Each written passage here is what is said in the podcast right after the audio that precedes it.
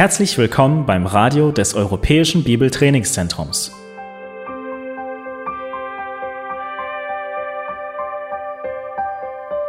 Unser Anliegen ist, dass der folgende Vortrag Sie zum Dienst für unseren Herrn Jesus Christus ermutigt.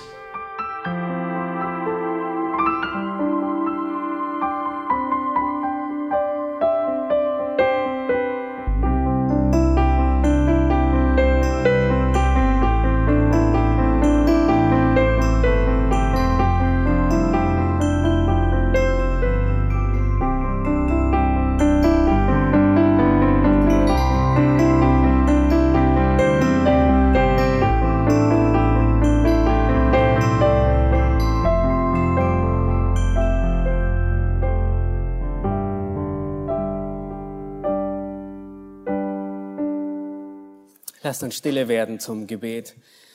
Unser großer Gott und himmlischer Vater, wir sind heute hier, weil die Kraft des Evangeliums deutlich wurde in unserem Leben. Wir sind hier, weil das Evangelium Kraft hat, Menschen zu erretten, weil das Evangelium Kraft hat, Menschen zu verändern, weil das Evangelium Kraft hat, Menschen, die gegen Gott sind, unter sein Gehorsam zu bringen.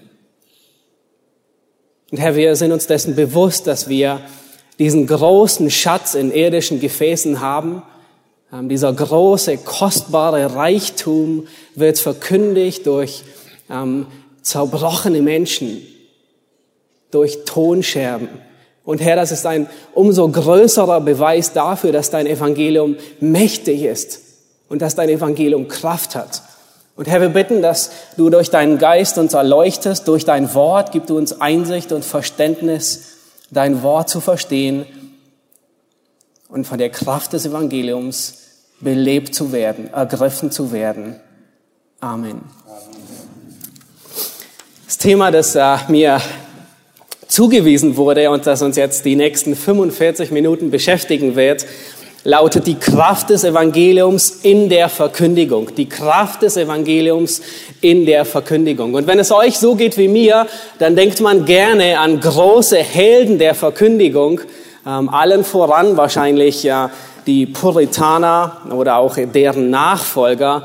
Ähm, einer, der besonders heraussticht, ist äh, Charles Haddon Spurgeon, ähm, einer, der wirklich einen wirkungsvollen und kraftvollen Dienst hatte einen kraftvollen Predigtdienst. Er wird zu Recht auch der, der Prinz der Prediger genannt, weil er so heraussticht durch einen kraftvollen Predigtdienst. Vielleicht denkt ihr auch an Namen wie George Whitfield. Er predigte 40 Stunden pro Woche. Also wohlgemerkt, das war nicht seine Vorbereitungszeit, sondern das war seine Zeit auf der Kanzel. Das entspricht weitgehend unserer Arbeitszeit pro Woche. 40 Stunden pro Woche. Er predigte bis zu 30.000 Menschen ohne Mikrofon, wie wir es heute tun, ohne Lautsprecher und Verstärker. Manche sagen sogar bis zu 60.000.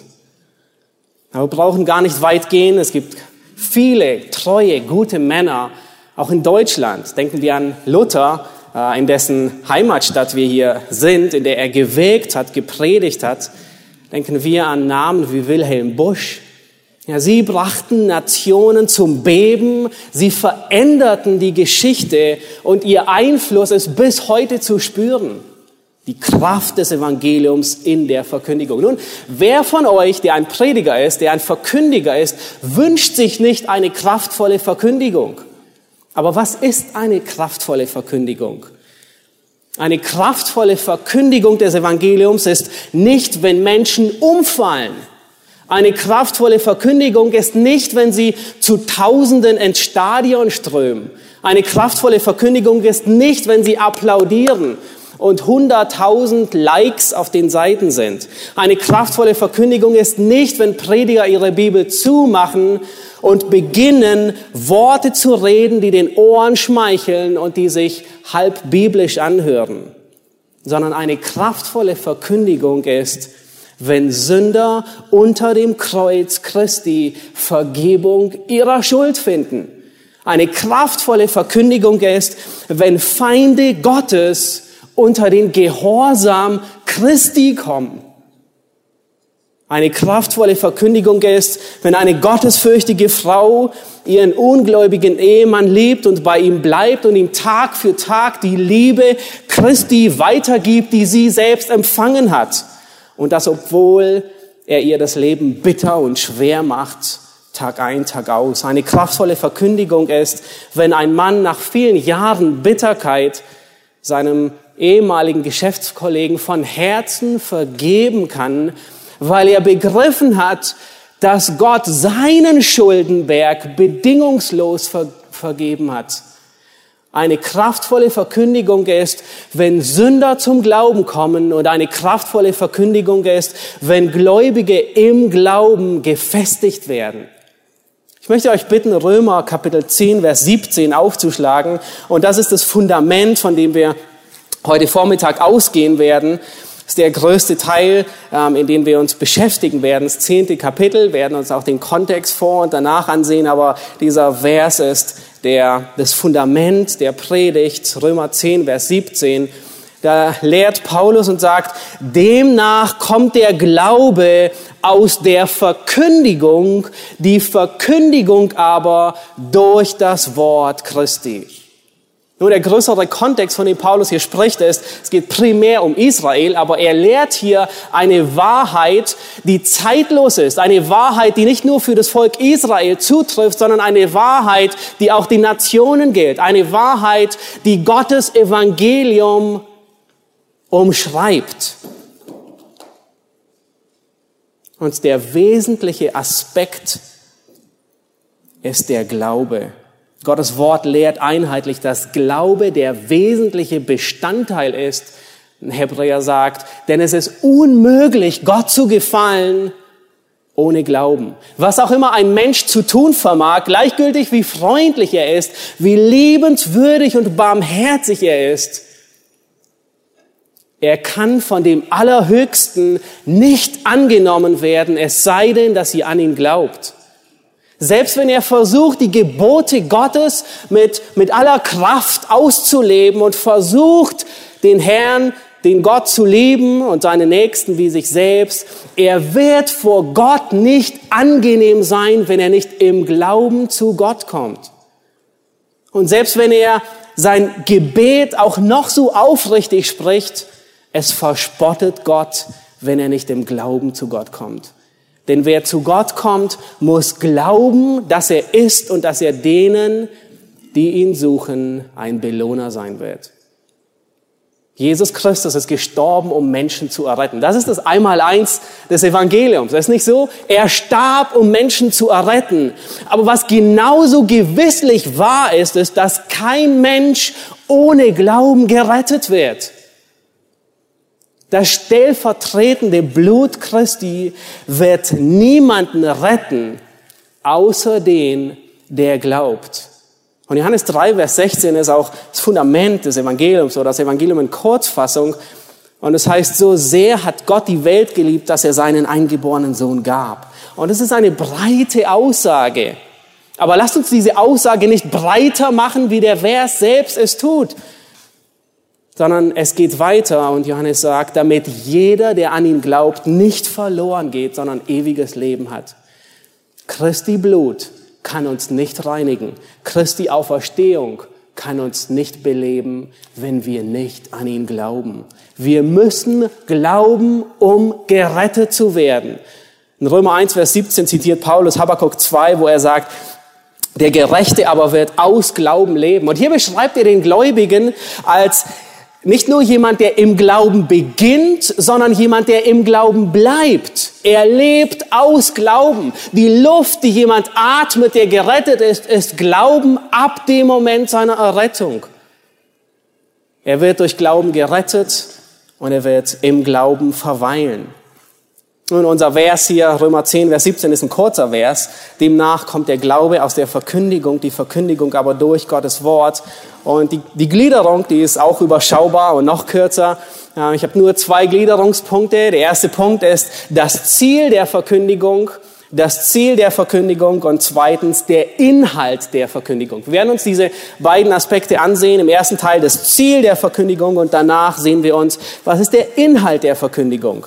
Lass uns Vers, ähm, Römer 10, Vers 17, den ersten Teil noch einmal lesen. Wir wollen uns hier auf das Ziel der Verkündigung konzentrieren. Römer 10, Vers 17a. Demnach kommt der Glaube aus der Verkündigung. Das heißt, die Verkündigung des Evangeliums verfolgt ein Ziel, nämlich das Ziel der Verkündigung ist Glauben. Es ist nicht das Endziel. Das Endziel des Evangeliums ist die Verherrlichung Christi, aber äh, zwischendurch verfolgt das Evangelium ein Ziel und es ist der Glaube des Zuhörers. Wenn das Wort verkündigt wird, wenn das Evangelium verkündigt wird, dann immer nur mit dem Ziel, dass es bei dem Zuhörer eine Reaktion hervorruft. Und Vers 8 nennt Paulus es sogar das Wort des Glaubens. Es ist nicht nur ein, ein rein kognitiver Glaube, sondern es ist Glaubensgehorsam. Das Ziel des Evangeliums beim Zuhörer ist Glaubensgehorsam. Schlag bitte die Verse vorher auf, Römer 10, Vers 8, äh, Vers 9 und 10, und ich lese die beiden Verse. Da heißt es denn, wenn du mit deinem Mund Jesus als Herrn bekennst und in deinem Herzen glaubst, dass Gott ihn aus den Toten auferweckt hat, so wirst du gerettet. Denn mit dem Herzen glaubt man, um gerecht zu werden, und mit dem Mund bekennt man, um gerettet zu werden. Verkündigung hat ein Ziel. Und dieses Ziel ist Glaubensgehorsam. Durch den ganzen Abschnitt, wir haben nicht Zeit, durch alles hindurchzugehen, aber durch diesen ganzen Abschnitt in Römer 10 verfolgt Paulus zwei Gleise. Und er spricht konstant von zwei Aspekten. Er spricht auf der einen Seite, spricht er von dem Glauben im Herzen und dann spricht er auf der anderen Seite, der, dieser Glaube im Herzen, er drückt sich darin aus, dass der Mensch mit seinem Mund Jesus anruft. Das heißt, wenn jemand über ähm, überzeugt ist, dass Christus mich retten kann, dann ruft er zu Christus um Errettung. Das Ziel der Verkündigung ist nicht nur rein kognitiver Glaube, sondern das Ziel der Verkündigung ist Glaubensgehorsam. Und dieser Begriff, er ist keine Erfindung von mir. Nein, ich habe ihn auch nur geborgt von Paulus selbst. Paulus selbst beschreibt uns diesen Begriff. Glaubensgehorsam ist ein Glaube, es bedeutet, dass es ein Glaube ist, der sich im Gehorsam zu dem Gehörten ausdrückt. Und wenn wir das Neue Testament studieren, dann stellen wir fest, dass diese beiden Worte Glaube und Gehorsam so eng zusammen sind, dass man sie manchmal verwechselt, manchmal synonym verwendet. Glaube und Gehorsam sind so eng verbunden, dass sie manchmal zusammengebraucht werden.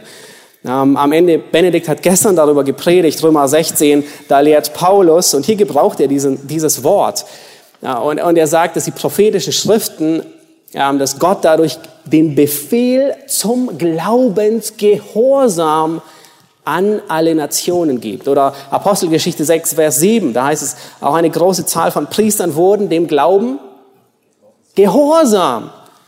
Hebräer 11, Vers 8, durch Glauben gehorchte Abraham, als er berufen wurde. Wir stellen fest, dass das Muster des Glaubens ist folgendes.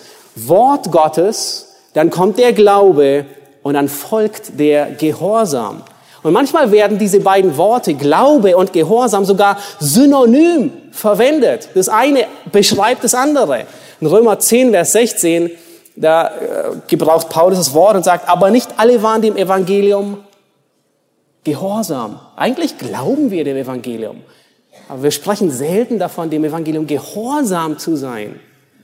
In Römer 16, Vers 19 und in Römer 1, Vers 8, Paulus beginnt damit in Römer 1, Vers 8 und sagt, euer Glaube ist der ganzen Welt verkündigt worden. Also alle wussten von dem Glauben der Römer. Und am Ende des Briefes sagt er, Römer 16, 19, euer Gehorsam ist überall bekannt geworden. Und Römer 15, Vers 18 spricht er ebenfalls davon, die Heiden zum Gehorsam zu bringen. Also wir halten fest, das Ziel jeder Verkündigung ist der Glaubensgehorsam bei dem Zuhörer.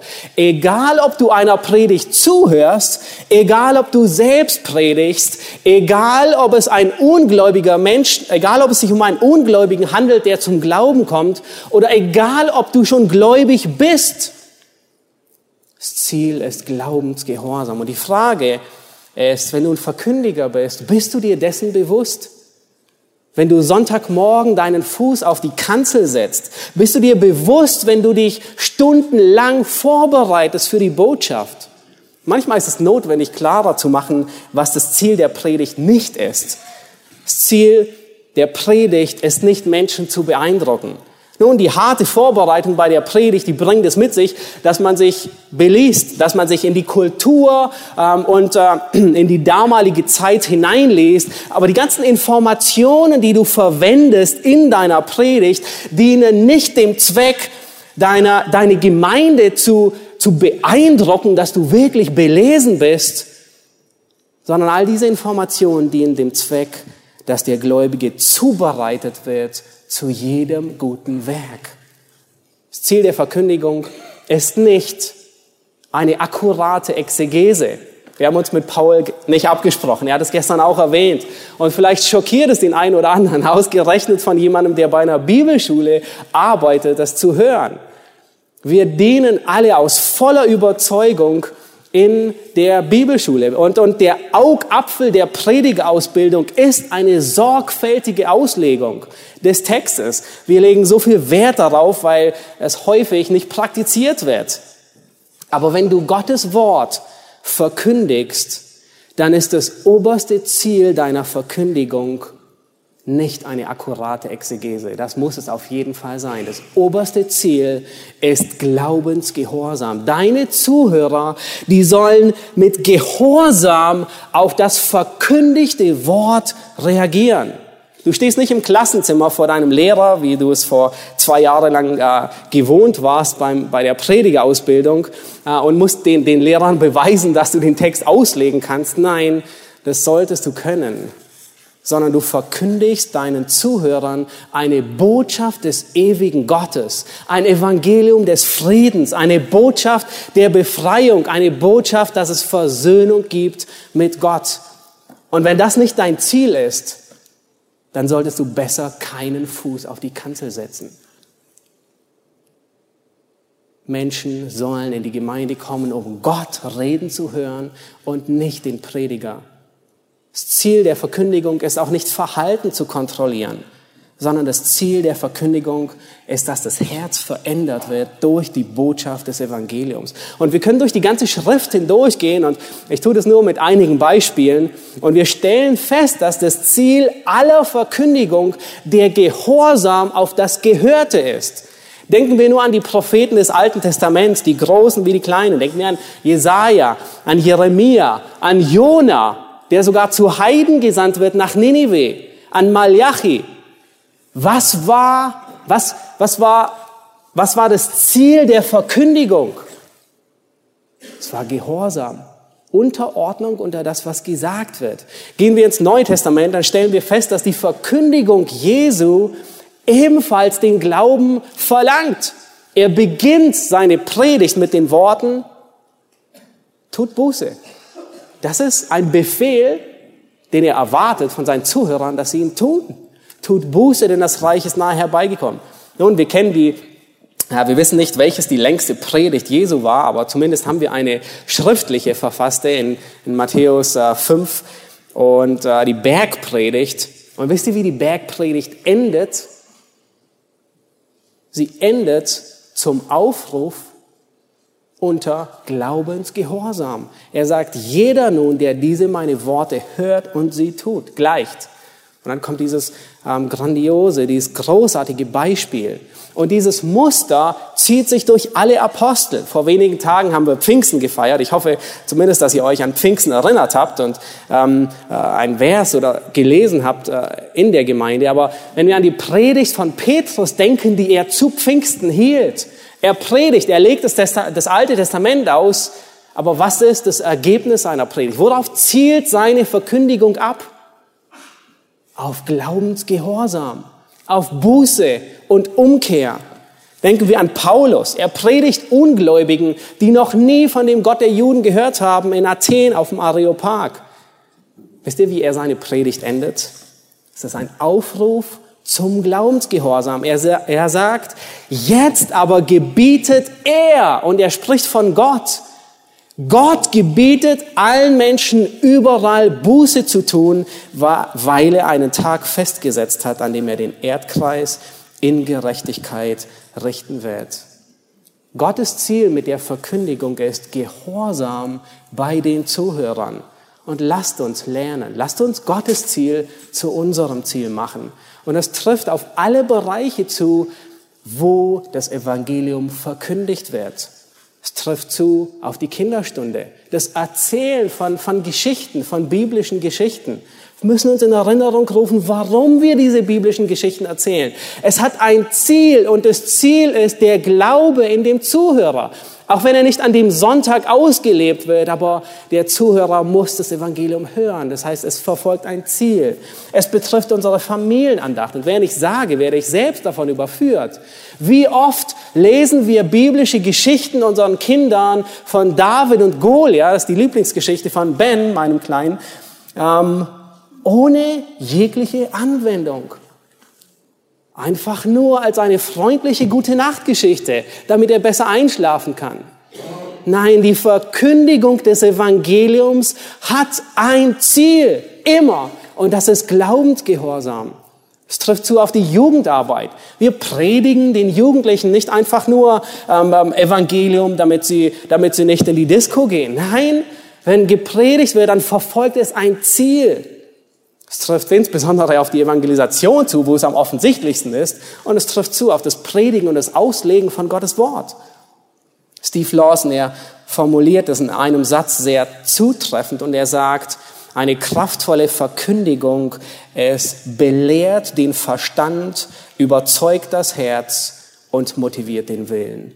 Gottes Ziel mit der Verkündigung des Evangeliums des Glaubens, Gehorsam auf Seiten der Zuhörer. Und das soll unser Ziel werden. Spurgeon, er war 15 Jahre alt und ähm, er war noch nicht gerettet zu dem damaligen Zeitpunkt. Er besuchte eine Schule in Newmarket und äh, es hört sich jung an mit 15 Jahren, aber mit 15 Jahren waren die damals viel reifer wie viele 30-Jährigen, die immer noch hinter dem Bildschirm spielen ähm, ähm und zocken. Ähm, er war selbst damals mit 15 Jahren ein Ersatzlehrer. Also er war schon Lehrer mit 15, besuchte nebenher auch die Schule und er war, er war noch nicht gläubig, aber er wollte gerettet werden. Er kannte das Evangelium, er wusste, dass Christus für seine Sünden gestorben ist, aber er konnte nichts damit anfangen. Und schlussendlich sagte er sich, ich muss etwas fühlen, ich muss etwas tun. Am liebsten wollte er seinen Rücken auspeitschen lassen oder eine Pilgerfahrt machen, wenn man nur dadurch gerettet werden könnte. Und während der Weihnachtstage war er zu Hause und aufgrund eines Stehsturms konnte er nicht in die Gemeinde gehen, die er plante zu besuchen und er, er ging in eine nahegelegene Methodistenkirche. Und der Prediger erschien an dem Morgen nicht, wahrscheinlich wegen dem Schneefall. Schlussendlich stand ein hagerer Mann auf, wahrscheinlich ein Schuhmacher oder ein Schneider, ein ganz, ganz einfacher Mann, ging auf die Kanzel und äh, Spurgeon selbst, er schreibt über ihn, er war ein, ein erbärmlicher und beschränkter Prediger mit 15 war er das. Und der Text dieses Predigers war Jesaja 45, Vers 22. Und in der, in der King James heißt es, beginnt es damit, Look unto me. Schaut auf mich. In der deutschen Übersetzung heißt es, wendet euch zu mir. Wendet euch zu mir, so werdet ihr gerettet alle Enden der Erde. Und Spurgeon sagt, dieser Prediger, er konnte nicht mal die Worte richtig aussprechen. Aber es, es bestand ein Hoffnungsschimmer in diesen Worten. Und dann beginnt der Prediger und, und, und fordert die Zuhörer auf und sagt, schaut auf, wendet euch ab. Und er sagt, du musst nicht studiert sein, du musst keinen Bibelschul, keinen kein Abschluss haben, um aufzusehen. Ein kleines Kind kann aufsehen. Jeder kann aufschauen. Und dann fing er da, fing er, ging er weiter und sagte, schaut auf mich, nicht auf dich selbst. Das heißt, der das Objekt, wo man die Augen hinlenken soll, ist Gott, ist Christus. Und er sagt, wenn du auf dich selbst schaust, wirst du keinen Trost finden darin. Es wird dir nicht helfen, auf dich selbst zu sehen. Und dann auf einmal erblickt er Spurgeon hinten in seiner Gemeinde und, offen, und er hat ihn nie gesehen, wusste, dass er ein Fremder war, den jungen 15-Jährigen und sagte, junger Mann, du siehst so erbärmlich aus.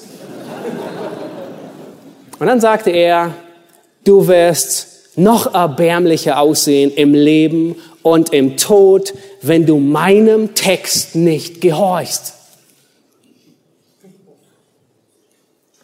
Und so langsam dämmerte es bei Spurgeon. Und Spurgeon sagt, auf einmal sah ich den Weg der Rettung klar vor Augen. Und er ruft Gott an, er blickt zu Gott, zu Christus und ruft ihn um Rettung an. Was hatte dieser einfache Prediger, dieser, dieser Schneider, dieser, dieser einfache, nach, nach den Worten von, von Spurgeon, jemand, der fast dumm war, was machte ihn aus? Er gab sich nicht zufrieden mit der Auslegung des Textes, sondern er wollte, dass der Zuhörer im Gehorsam gegen das Wort antwortet. Und Spurgeon hat das gelernt. Spurgeon hat es selbst sich zur Gewohnheit gemacht. In einer Biografie über Spurgeon von Arnold Dellimore ähm, wird ein Wochenplan von Spurgeon abgedruckt und äh, da steht sehr, sehr detailliert, was er in einer Woche äh, gemacht hat, oder ich glaube, es waren zwei Wochen. Und jeder Tag beginnt Sonntag, Montag, Dienstag, Mittwoch. Und am Sonntag stand bei ihm drin Tag des Herrn. Predige, um durch Gottes Gnade die Schlummernden aufzuwecken, seien es Heilige oder Sünder. Das war sein Ziel. Er hatte Gottes Ziel zu seinem Ziel gemacht. Die Verkündigung hat den Glaubensgehorsam zum Ziel. Das war sein Ziel. Sein Ziel war nicht, den Text korrekt auszulegen. Sein Ziel war nicht, seine Zuhörer zu beeindrucken. Sein Ziel war, dass sie aufwachen von ihrem Schlummer, dass Gottes Wort in ihrem Leben Gestalt gewinnt, dass sie glauben und gehorsam sind. Und gleichgültig über welchen Text du predigen magst, ob es Evangelien sind, ob es Erzähltexte sind. Jeder Abschnitt ist mit einer Absicht niedergeschrieben worden und nützlich zur Belehrung, sagt Paulus. Gott hat ein Patent auf die Errettung. Und dieses Patent lautet, Glaube kommt allein durch die Verkündigung. Dieses Rezept hat sich schon bewiesen durch Tausende von Jahren und dieses Rezept wird noch so lange das einzige Rezept sein, bis wir vom Glauben zum Schauen kommen. Dieses Rezept darf nicht verändert werden. Das Patent liegt bei Gott. Denk an deine Errettung. Nun, vielleicht hast du mit zehn Jahren Christus angenommen, kniend neben deiner Mutter, neben deinem Vater. Aber es waren die beiden, die dir jeden Abend die Botschaft des Evangeliums erzählt haben. Vielleicht warst du in einem einsamen Hotelzimmer und dir war langweilig und du hast zur Gideon-Bibel gegriffen, du warst verzweifelt und du bist zum Glauben gekommen durch das Lesen der Schrift. Aber da war jemand, der diese Bibel übersetzt hat. Da war jemand, der diese Bibel gekauft hat. Da war jemand, der sie ins Hotelzimmer gesteckt hat. Vielleicht wurdest du durch ein Traktat gerettet. Und dennoch gab es einen gläubigen Menschen, der dieses, Traktat, der dieses Traktat geschrieben hat, der es veröffentlicht hat. Andere, die gesorgt haben, dass du es in Händen hältst und liest. Vielleicht hast du im Radio eine Predigt gehört und du bist vom Heiligen Geist überführt worden. Das Muster ist immer dasselbe. Der Glaube kommt aus der Verkündigung.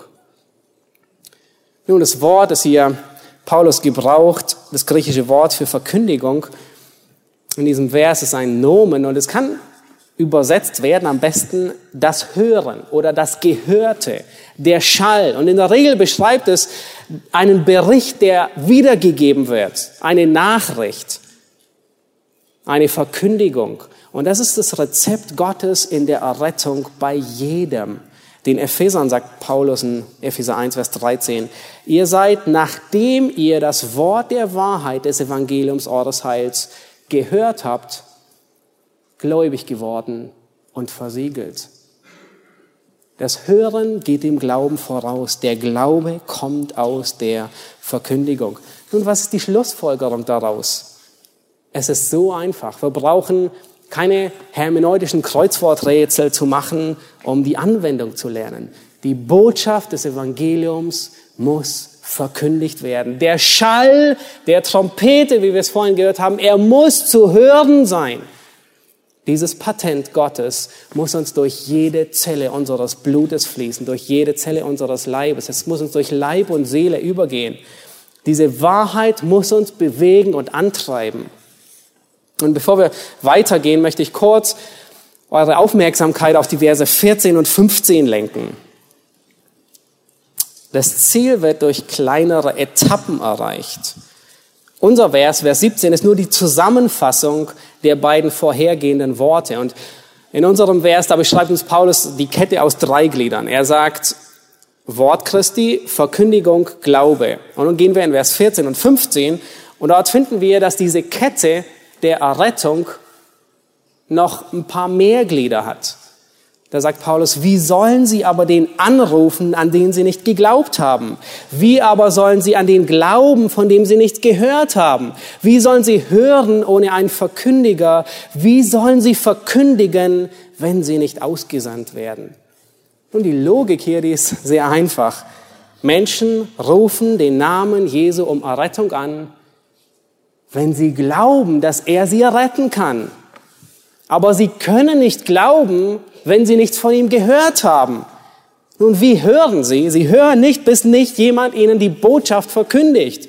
Und die rettende Botschaft wird niemandem verkündigt, bis jemand ausgesandt ist. Das ist der Grund, warum Paulus so sehr darauf achtet, die Botschaft zu verkündigen. Und diese Kette, die er hier, ähm, die er uns vor Augen hält, sie beginnt mit Aussenden, dann verkündigen, hören, glauben, anrufen und endet dabei.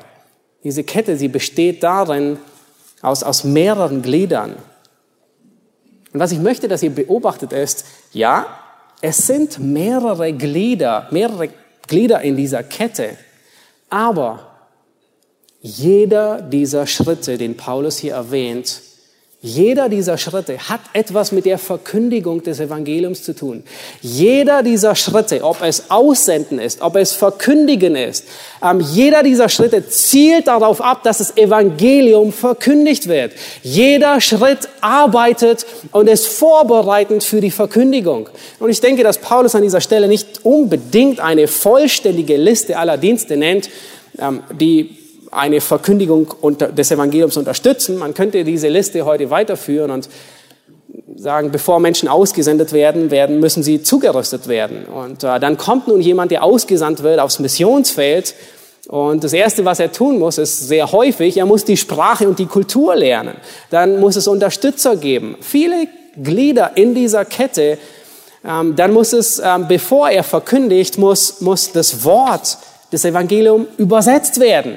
Die Botschaft muss meist in, dem, in der Sprache da sein, in der er sie verkündigt.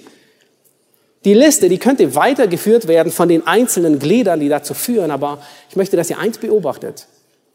Jedes dieser Glieder, alle einzelnen Schritte, auch wenn sie von unterschiedlichen Personen getan werden, haben ein Ziel und das ist die Verkündigung des Evangeliums. Die Schlussfolgerung ist, die Botschaft muss hinaus. Die Anwendung, die ist vielfältig. Wenn du selbst nicht verkündigst, dann sorge dafür, dass andere ausgesandt werden, dass andere verkündigen. Und Paulus ist ein großartiges Beispiel dafür. Er wurde von der Gemeinde ausgesandt. Sein Auftrag war, das Evangelium zu hören. Menschen hören ähm, die Botschaft und sie kommen zum in der Apostelgeschichte heißt es, alle, die bestimmt waren zum ewigen Leben, nahmen das Evangelium an.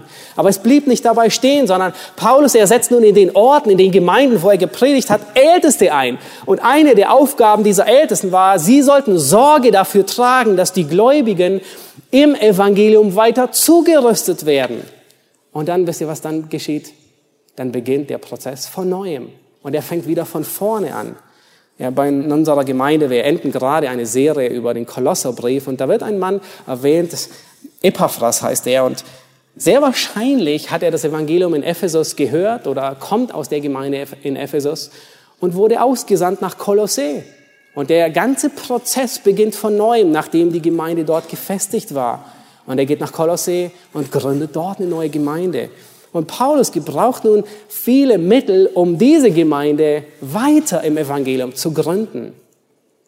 Paulus war nicht allein beim Verkündigen des Evangeliums. Es gab viele Gläubigen. Es gab viele Menschen, die unterstützt haben in dieser Kette der Verkündigung. Da war sein, da war sein Hausarzt, sein persönlicher Lukas. Dann gab es Johannes Markus und Timotheus. Es waren, es waren Organisatoren, die haben sich darum gekümmert, wahrscheinlich für, wo übernachten wir, was essen wir, die nächsten Schifffahrten, die Tickets bestellt.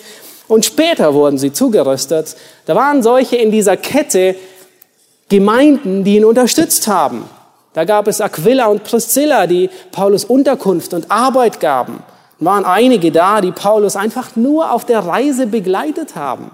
Diese Kette war lang, aber alles diente dem Zweck der Verkündigung des Evangeliums. Andere dienten ihm im Gefängnis. Da war Tertius, der am Ende des Römerbriefes genannt wird. Er war die Schreibmaschine von, Petrus, äh, von Paulus. Jeder diente einem Ziel und es war die Verkündigung des Evangeliums. Alle hatten dasselbe Ziel. Die Frage, die ich dir heute stellen werde, ist, wo ist dein Platz im Dienst des Evangeliums?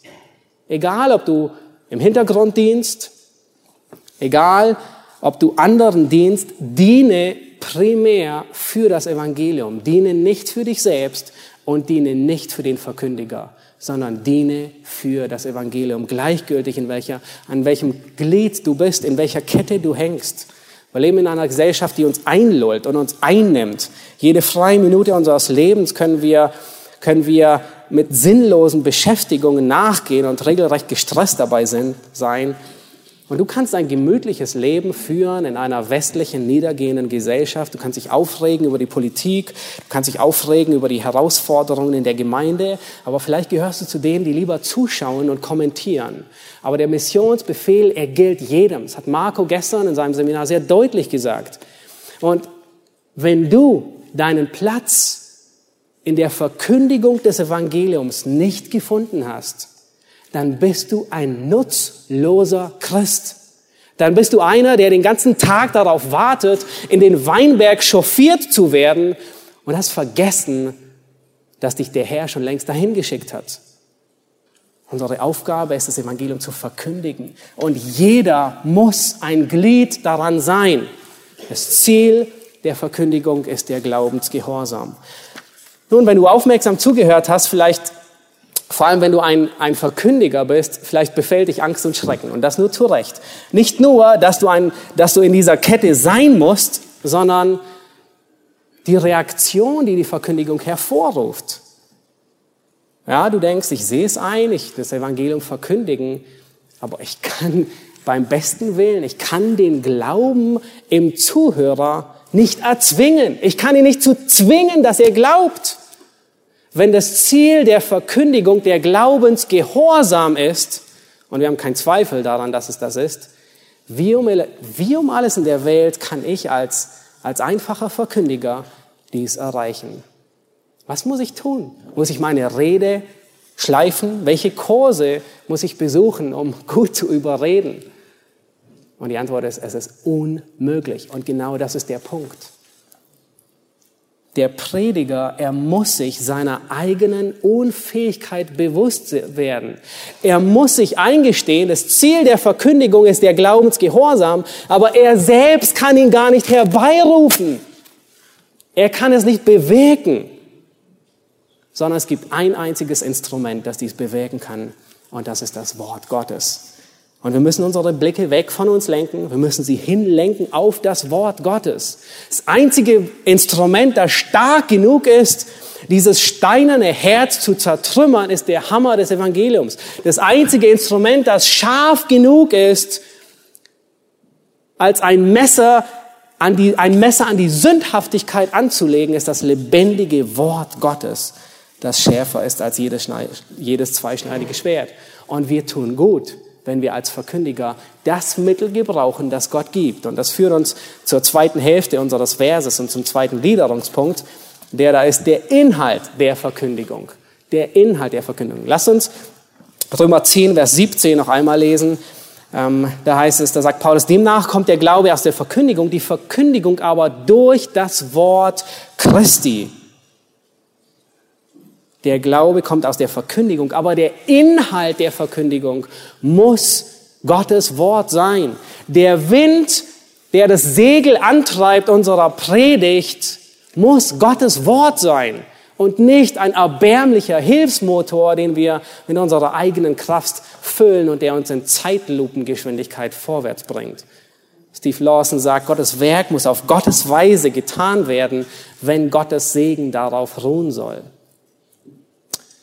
Nun, hier heißt es, das Wort, die Verkündigung aber durch das Wort Christi. Und vielleicht ist euch schon aufgefallen, dass ich immer wieder das Wort Christi vorlese, obwohl ich die Schlachterübersetzung habe. Und äh, je nachdem, welche Übersetzung ihr habt, das, ähm, in manchen, in den meisten Deutschen steht leider das Wort Gottes. Ähm, aber es handelt sich hier um eine Textvariante und tatsächlich die meisten griechischen Manuskripte, die beinhalten hier das Wort Christi. Aber dieser Ausdruck Wort Christi kommt hier das einzige Mal vor im Neuen Testament. Der andere Ausdruck, Wort Gottes, ist, ist, weit, ist viel geläufiger. Der kommt über 100 Mal vor und ist weit bekannter. Und ich denke, das ist wahrscheinlich der Grund, dass manche das geändert haben. Im Großen und Ganzen ist nicht viel Unterschied zwischen Wort Christi und Wort Gottes. Aber, aber, ich bin überzeugt, dass Paulus hier wirklich die Botschaft von Christus meint. Ich bin überzeugt davon, dass er mit voller Absicht hier Wort Christi und nicht allgemein das Wort Gottes niedergeschrieben hat in seinem Brief. Warum? Der nahe und der ferne Kontext beweisen es. Dieses ganze Kapitel ist getränkt von den Worten, die Paulus gebraucht, von der Botschaft über Christus. Und der Römerbrief, er beginnt und endet damit. Wir haben gestern, Benedikt hat darüber gepredigt, er hat über das Evangelium seines Sohnes und Römer endet mit dem Evangelium und der Predigt von Jesus Christus. Das Wort Christi ist dasselbe wie das Evangelium Christi. Es ist, es ist die Spitze des Wortes Gottes. Das heißt, das Wort Christi ist die Spitze vom Wort Gottes. Sie widersprechen sich nicht, sondern sie ergänzen sich. Es ist die Erfüllung dessen, was die Propheten äh, und wovon das Gesetz spricht. Das Wort Christi ist wie, das zwei, ist wie die zweischneidige Klinge an einem Messer, aber das Messer ist eins mit dem ganzen Schaft. Das Evangelium ist Christus. Man kann Christus nicht predigen, ohne das Fundament des Eisberges in 1. Mose 1 zu legen. Allerdings ist der Pfeil, der ins Herz eines Menschen dringt, das ist das ganze Wort Gottes. Aber die Spitze, die Spitze, die durchdringt und zerschneidet und eindringt und den Weg für das Wort bereitet, ist das Evangelium, ist das Wort Christi. Es ist nicht nur notwendig, das ganze Wort Gottes zu predigen, auf jeden Fall, sondern wir müssen Christus predigen. Christus ist das Evangelium. Und ich würde am liebsten mit euch durchgehen, ähm, den, ganzen, den ganzen Römerbrief, um euch aufzuzeigen, dass Christus wirklich das Evangelium ist. Während der Vorbereitung habe ich mehrere Mal in den Römerbrief in einem Stück durchgelesen und da fallen einem Sachen auf, die man nie gesehen hat. Und mir war bewusst ja, über die Christologie im Epheserbrief und die Christologie im Kolosserbrief und im Hebräerbrief, aber mir war die Christologie im Römerbrief nicht so bekannt. Der Römerbrief, der ist immer eins zu eins mit dem Evangelium. Ja, das Stichwort Evangelium ist dort festzusetzen. Aber wisst ihr, was wir feststellen, wenn wir den Römerbrief in einem Stück durchlesen und immer wieder auf Christus oder durch Christus achten, diese Worte, dass die Christologie im Römerbrief ebenbürtig, mindestens genauso hoch ist wie im Epheserbrief. Und was der Römerbrief uns deutlich und unmissverständlich sagen will, ist, Christus ist das Evangelium. Die Christologie ist das Evangelium. Er beginnt mit dem Evangelium seines Sohnes, 1 Vers 3, die, die Erlösung in Christus. Christus ist das Sühneopfer. Christus ist um unserer Übertretung hingegeben. Er ist unsere Rechtfertigung. Christus starb für uns, als wir noch Sünder waren. 5 Vers 11, wir werden versöhnt durch Christus. Wir haben ewiges Leben in Christus. Dann macht Paulus deutlich, dass Christus uns nicht nur von der Sündenschuld befreit, sondern von diesem Leib des Todes. Römer 7.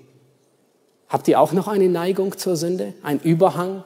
Und ihr ärgert euch und denkt, ich wünschte, es wäre nicht mehr da. Das ist, der, das ist unsere Sündhaftigkeit, der Leib des Todes. Und Christus wird uns auch von dem befreien. Und dann 8 Vers 1 sagt er, es gibt keine Verdammnis für die, die in Christus sind. Niemand wird Anklage erheben gegen die Auserwählten Gottes, weil Christus ist alles für sie. Christus ist ihr Retter, Christus ist ihr Anwalt und Christus ist ihr hoher Priester. Nichts kann uns trennen von der Liebe Christi. Ich hoffe, ihr versteht, was der, was der feine Unterschied zwischen Wort Christi und Wort Gottes ist. Das Wort Gottes ist alles. Das ist das, was wir in Händen halten. Das Wort Christi ist die Speerspitze, die ins Herz hineindringt und den Weg vorbereitet für das Wort Gottes. Das Evangelium Christi ist das, was in uns wie ein scharfes Messer hineindringt. Das ist das Evangelium. Und der ist vor erst fünf Tage her, als ich mit einem jungen Mann sprach und er besucht unsere Gemeinde seit einer Weile und wo ich genau das sehen musste. Es war ein längeres Gespräch. Einer seiner ersten Sätze war, die Schrift ist die einzige Autorität für mich. Und alle Aussagen müssen wir darauf messen. Und da, da wird einem das Herz warm und man denkt, ja, du hast es begriffen. Aber ich wusste, er ist nicht wiedergeboren. Und ich dachte, du bist nicht weit vom Reich Gottes. Und wir redeten eine, eine Weile mit ihm. Er war überzeugt von seiner absoluten Verdorbenheit. Er war überzeugt, dass er vor Gottes Gericht nicht bestehen kann. Er war überzeugt, in sich nicht gut zu sein. Und er hat so viel gelesen in der Bibel. Er hatte Fragen zu Römer 6, Vers 10, die Waffenrüstung. Er hatte Fragen zu 1. Korinther 11, das Kopftuch. Ähm, und dann so zwischendurch sagt er, aber wie komme ich aus dieser Dunkelheit, aus dem dunklen Tunnel ins Licht? Er wollte gerettet werden. Er wollte Heilssicherheit. Woher weiß ich, dass ich gerettet bin? Und weil ich gerade in Römer 10 war, die ganze Vorbereitung für die Hirtenkonferenz, ging ich mit ihm durch Römer 10 durch. Und ich habe ihm aufgezeigt und, und, und zeigt ihm auf, dass seine Gerechtigkeit nicht in ihm besteht. Er ist ein Sünder und dem stimmt er zu. Und habe ich ihm aufgezeigt, deine Gerechtigkeit ist in Christus. Und dann erklärte ich ihm, das, was Paulus hier sagt, ist, wenn du glaubst, dass Christus dich rettet, dass Gott ihn bestraft hat an deiner Stelle und wenn du ihn anrufst um Errettung, wirst du gerettet werden. Das ist, was, hier das, was, was, was Paulus sagt im Römerbrief. Und er sagte, und das war, das war der Knackpunkt, er sagte, ich verstehe nicht, was alles mit Christus zu tun hat. Und mir fiel es wie Schuppen von den Augen. Und ich sagte zu ihm, genau das ist es, was dir fehlt. Dir fehlt Christus. Was ihm fehlte, war das Evangelium. Was ihm fehlte, war das, was Paulus hier sagt, das Wort Christi. Ihm fehlte, er war schon so weit, dass er sich als Sünder sah. Was ihm fehlte, war Christus. Christus ist das Evangelium. Das ist der Grund, warum wir eine hohe Christologie haben müssen, warum wir Christus predigen und lehren müssen. Die Botschaft, die Menschen rettet, ist das, was Paulus in 1. Korinther 1, 23 sagt. Wir verkündigen Christus, den Gekreuzigten. Christus, die Speerspitze. Gottes Kraft und Gottes Weisheit. Nun, wenn wir den Begriff Evangelium hören, dann denken wir meist, das ist etwas für Ungläubige. Das ist falsch. Das ist nicht der Fall. Das Evangelium ist die Botschaft, durch die wir gerettet werden. Und das Evangelium ist die Botschaft, durch die wir Tag für Tag leben. Und Paulus, er, er, er wollte schon mehrmals zu den Römern, ähm, um ihnen das Evangelium zu verkündigen, aber er hat immer wieder wurde es verwehrt. Und er will sicherstellen, sie kennen das Evangelium. Und das ist der Grund, warum er den Römerbrief schreibt. Er, er schreibt ihn, damit sie das Evangelium schon mal haben, bevor er dort ist. Es ist nicht seltsam, dass er das Evangelium in solch Ausführlichkeit an Gläubige schreibt? Schon. Es sei denn, sie würden es noch brauchen für ihr weiteres Christenleben. Und genau das ist der Grund. Warum schreibt Paulus hier? Und das Ergebnis ist in Römer 16, Vers 25, worüber Benedikt gestern gepredigt hat. Ähm, da heißt es dem aber, der euch befestigen vermag nach meinem Evangelium. Das heißt, was tut das Evangelium? Es errettet den Sünder und es befestigt den Gläubigen. Und das ist, was Epheser sagt. Epheser ist sehr gründlich aufgeteilt in die ersten Kapitel in das Evangelium und dann erst kommt die Anwendung. Der Gläubige, er braucht das Evangelium jeden Tag. Aus dem Grund feiern wir regelmäßig Abendmahl. Warum? Weil wir es immer wieder vergessen. Der Gläubige, er, er will Gott gefallen. Aber was tun wir gerne? Werden uns, wir sind uns bewusst, dass wir nicht durch eigene Werke errettet werden, aber dann kommen wir zum Glauben und dann versuchen wir so nach und nach unsere Errettung zurückzukaufen, unsere Errettung abzubezahlen. Und das können wir nicht, sondern wir müssen in derselben Gnade bleiben, in der wir gerettet worden sind. Wir können uns die Liebe Gottes nicht erkaufen. Wir können die Gnade Gottes nicht abbezahlen. Wir denken manchmal, selbst als Gläubige, dass Gott jedes Mal zornig auf uns ist, wenn wir sündigen und dass wir ihn besänftigen müssen. Das ist falsch, das ist ein falsches Gottesbild. Gott ist unserer Sünde nicht gleichgültig, das sage ich nicht. Er nimmt sie sehr ernst, sogar todernst manchmal bei Ananias und Sapphira. Er züchtigt uns, aber sein Zorn gegen unsere Sünde hat er bereits bis zum letzten Tropfen auf Christus ausgegossen. Das ist das Evangelium für Gläubige, in dem wir Tag für Tag stehen. Römer 5, Vers 1 heißt es, da wir nun gerechtfertigt worden sind aus Glauben, so haben wir Frieden mit Gott durch unseren Herrn Jesus Christus. Und wir rühmen uns darin. Wir haben es Tag für Tag nötig, im Evangelium gefestigt zu werden. Das Evangelium, es ist unsere Freude im Leid, es ist unsere Zuversicht bei Zweifeln, unsere Hoffnung im Kummer. Das Evangelium, es nimmt uns die Angst weg, weil wir wissen, dass Gott für uns ist. Wir wissen, dass er unsere Sünde schon bezahlt hat. Es gibt keine Verdammnis mehr für uns. Das Evangelium, es demütigt uns. Welcher Ehepartner ist heute hier, der sich damit zufrieden gibt, das letzte Mal am Traualtar die Worte von seinem Gegenüber zu hören, ich habe dich lieb ich liebe dich. Wer, wem ist es genug, das letzte Mal vor 15 Jahren das gehört zu haben? Keiner. Wir alle wollen es jeden Tag hören, nicht wahr? Es nimmt uns die Angst, die Furcht, es ermutigt uns. Und genau das ist die treibende Kraft des Evangeliums. Wir leben und atmen sie jeden Tag. Und wenn nicht das Evangelium die treibende Kraft in unserer Heiligung ist, dann ist es Selbstgerechtigkeit. Jerry Bridges, er, er geht so weit, dass er jeden Tag in der stillen Zeit einen, in einem Vers über das Evangelium meditiert. Und das ist eine gute Gewohnheit. Spurgeon sagt ja am Ende seines Lebens, meine ganze Theologie ist auf vier Worte zusammengeschrumpft. Jesus starb für mich. Die Kraft des Evangeliums ist, wenn wir Christus predigen. Durch solche Verkündigung gesundet der Mensch. Wir müssen uns bewusst werden als Verkündiger, dass Christus der einzige Köder ist, den wir an den Hangelhaken hängen dürfen, um Menschen zu erretten. Nicht mehr und nicht weniger. Wenn es nicht Christus ist, dann ist es ein anderes Evangelium. Dann predigen, dann ködern wir Menschen für einen anderen Herrn. Es befriedigt vielleicht ihre Ohren, aber es befriedigt nicht ihre Seelen. Wir als Prediger müssen uns bewusst sein, dass wir nur Überbringer der Nachricht sind. Wir sind ein Herold. Unsere Aufgabe ist, die Botschaft von A nach B zu bringen. Und unsere Aufgabe ist nicht, die Botschaft zu verwässern oder die Botschaft zu verändern oder die Botschaft empfänglicher machen. Wenn ein Herold, ein Botschafter des großen Königs Nebukadnezar eine Botschaft überbringen sollte und er hat es gewagt, diese Botschaft zu verändern, dann hätte er gut getan, nie wieder zurückzukommen. Aber so oft erdreisten sich Menschen, damals wie heute, die Botschaft Christi zu verbessern, zu verändern, geschmackvoller zu machen. Wir sind wie eine Krankenschwester. Wir überbringen die Medizin, aber wir sind nicht der Apotheker, der sie herstellt. Unsere Aufgabe ist, das Evangelium zum Menschen zu bringen und ab da übernimmt der Heilige Geist. Wir können es nicht weiter tun. Sei dir bewusst, Verkündigung hat ein Ziel und das ist Glaubensgehorsam. Und sei dir bewusst, Verkündigung hat einen Inhalt und das ist Christus und niemand sonst. Vielleicht bist du heute hier und dein Herz ist nicht wiedergeboren. Vielleicht hörst du sogar dieser Predigt zu und du bist nicht errettet worden. Du brauchst Christus als deinen Retter. Andernfalls wird er dein Richter sein.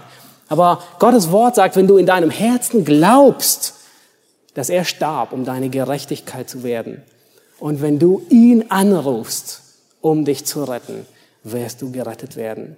Liebe Prediger, das Evangelium ist der Sauerstoff für unsere Seele. Diesen Sauerstoff brauchen wir nicht nur, um Erstickende zu retten, sondern in dieser Atmosphäre des Evangeliums leben wir Gläubige Tag für Tag. Lass uns nicht sparsam umgehen mit dem Sauerstoff in der Verkündigung. Amen. Lass uns aufstehen und ich möchte zum Schluss beten.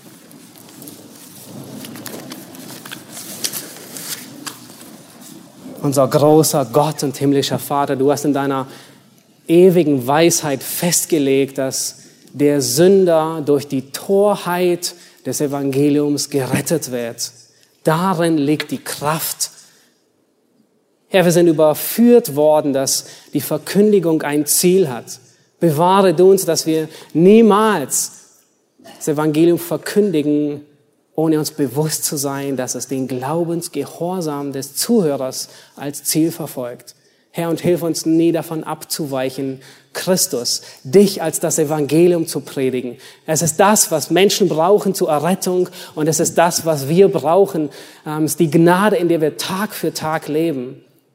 Herr, wir wollen dich preisen für die Kraft des Evangeliums, die sichtbar wird in deinem Wort. Amen.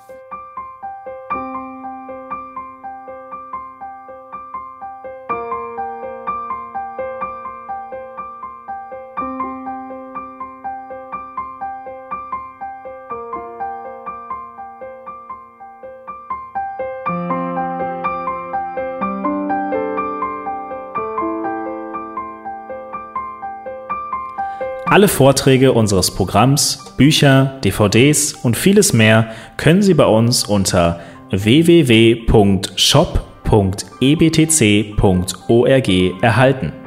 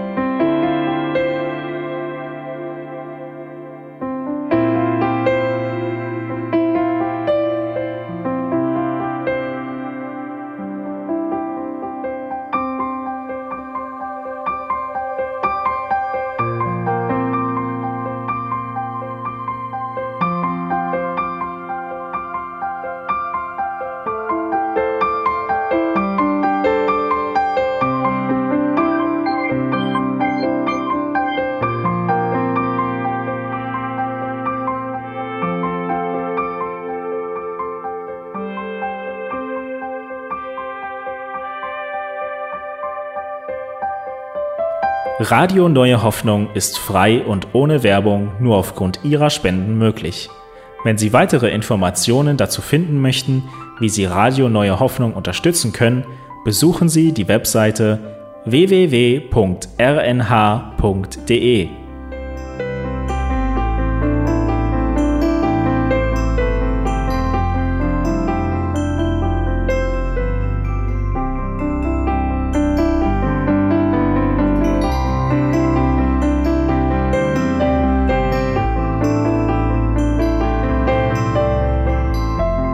Die Sendezeiten des EBTCs sind Montag, Mittwoch, Freitag und Samstag jeweils von 10 bis 11 Uhr.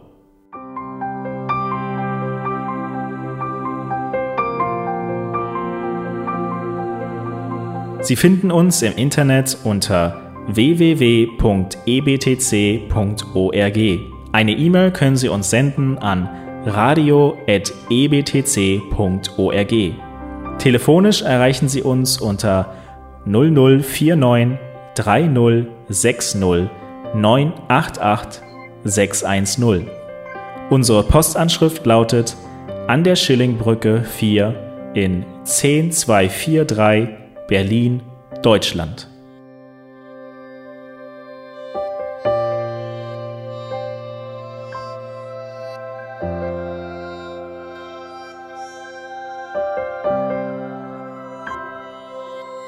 Auf Wiederhören und bis zum nächsten Mal beim EBTC Radio.